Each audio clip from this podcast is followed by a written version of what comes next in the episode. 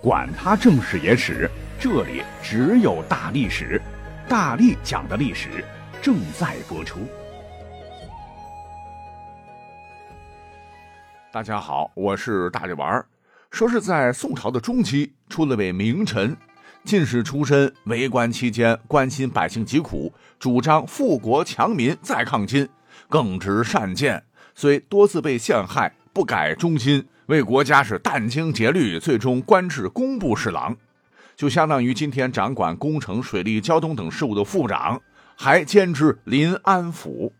这临安就是南宋的都城嘛，相当于北京市市长。可见他乃皇帝肱骨，而他也被认为是南宋最有作为、有影响力的高官之一。这就是徐邦宪。不过呢，让这位千古名臣。略显尴尬的是，别看我介绍的是唾沫星子横飞，从他老人家去世八百多年来，哎，虽说他很牛，但除了研究宋史的，以前基本没有人知道他到底是谁谁谁。是大概到了二零零五年的时候，他忽然一下子被全国各大报刊刊载，姓名也是为众人所知。那这个原因呢，说起来，呃，略显尴尬啊，因为这位大咖靠的不是自个儿官多大、政绩多好。而是他那曾经比他还默默无闻的三儿子徐渭礼而一炮而红的，具体怎么回事呢？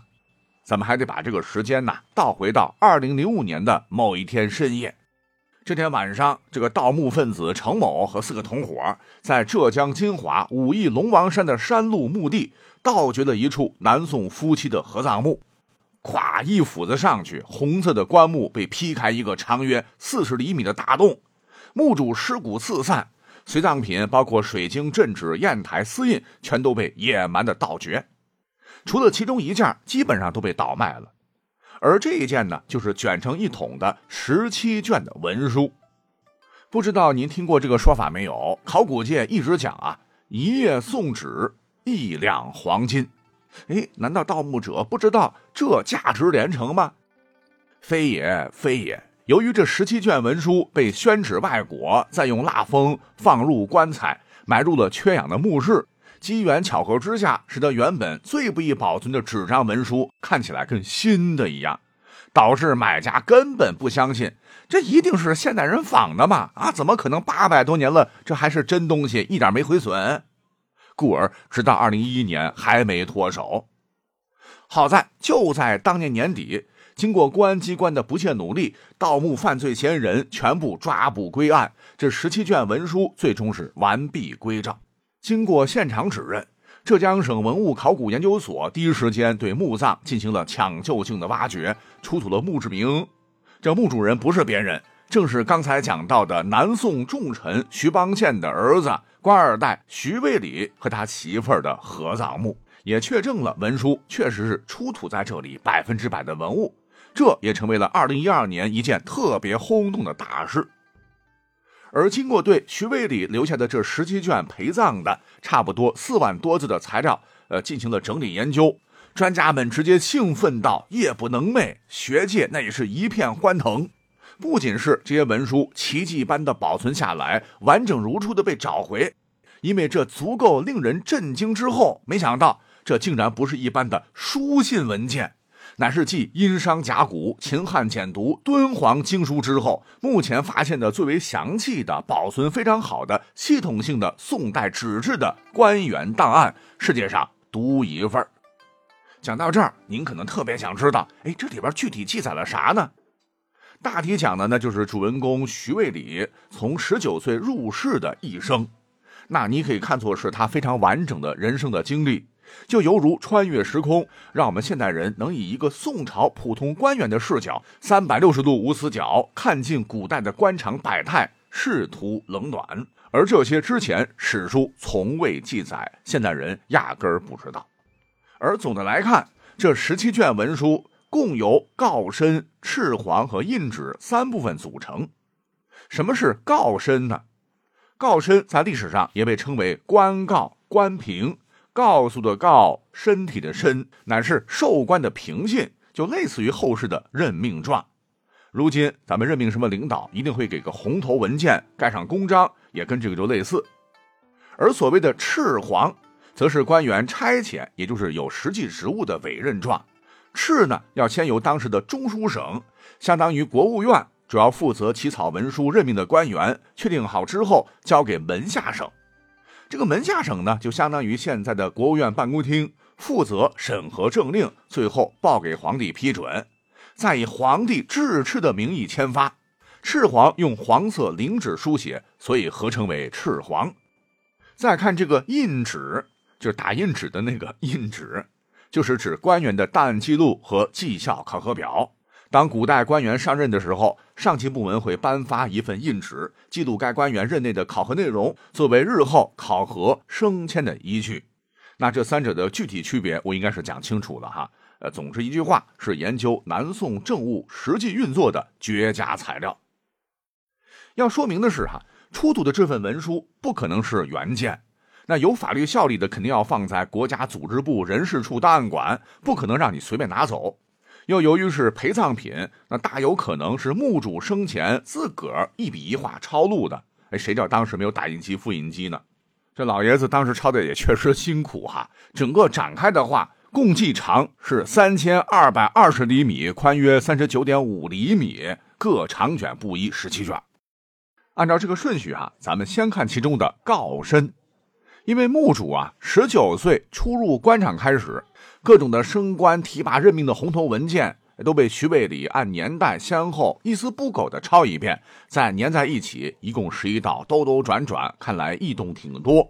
实话讲，与之相比较，咱们如今的这个任命状都很简练，多余字儿呢一个没有。标题一般使用二号的小标宋简体，排于红色分割线下空二行的位置。最常见的就是关于某某同志任免职的通知，再加上主送机关和正文，就是因为工作需要如何如何任命他为什么什么官，呃什么什么职务啊，原来是什么什么职务免去，最后加附件说明就完了。告身与之相比啊，大的几块呢应该是差不多。但问题是文言文，知乎者也，就显得很复杂。这个标准格式就是从右往左，自上而下，第一列需要四个大字，这便是“露白告身”，就相当于今天红头文件的标题。那告身为何前头要加“露白”二字呢？记录的“录”，白色的“白”，就是表明自己抄的抄件，相当于副标题，再接着写上当前要任免的官职和姓名，这份就是徐渭礼。以及他的官职和官阶，比方说，我们放在节目介绍里头展示的这个图片，就是当年他入仕的第一份文书，官职职务就是乘务郎、新差兼临安晾料院兼装卸钢运监镇城仓徐卫礼。这听起来云里雾里的，什么意思啊？哎，这可是重点，管中窥豹，了解当时宋朝非常复杂的这个官制哈。那这里边呢，我们必须要分解来看，否则肯定迷糊。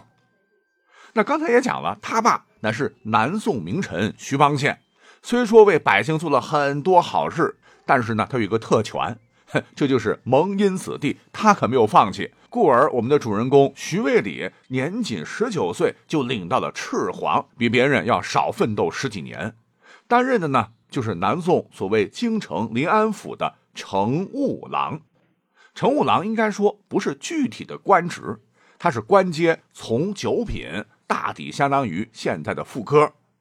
换言之，什么什么郎对应现代的行政级别，就是公务员的级别。什么副科级、什么科级、副处级、处级，或者是副县级、县级这么个级别，不是具体的职务，跟这个技术人员的初级、中级、副高、高级差不多。那我这么一解释，大家伙能听懂吧？哎，千万别小看他第一个职务，唤作乘务郎，是个副科，芝麻绿豆大。哎，要知道，这可是在临安天子脚下。你如果是地方基层，从这个副股、股级再到这个副科，搞不好你得干一辈子。再看这个乘务郎新差兼临安什么什么，这个新差是什么意思？差就是差事呗，啊，新的职务就表明他正式吃了皇粮。注意，兼临安晾料院。就是朝廷给他的差遣，也是他的实际职务，就相当于我们现在的这个科长、处长、局长、县长、市长具体的官职。监是监管、监理的意思，而临安就是地点嘛，南宋皇城。那什么什么院，就相当于古代衙门的名称，像督察院，相当于如今的纪委什么的。那综合来看，量料院大体就是负责掌管各级俸禄发放和库藏的这么一个政府部门。那我们再把这几个要素合在一起，乘务郎、新差兼临安量料院兼装卸钢运兼镇城仓徐渭里，好长一串，就是说他负责管理今天杭州量料院的审计或仓库这么一个官，就是副科级的主任这么个小官吧。但刚才我可强调了哈，再小人家是京官，别小瞧是从九品很低的一阶，这对于一个初出茅庐的小伙子来说，反而是大好事。为什么这么说呢？哎，这就要牵涉到宋朝之所以灭亡的几大弊端：戎兵、戎费和荣官。篇幅关系啊，咱们下期再讲。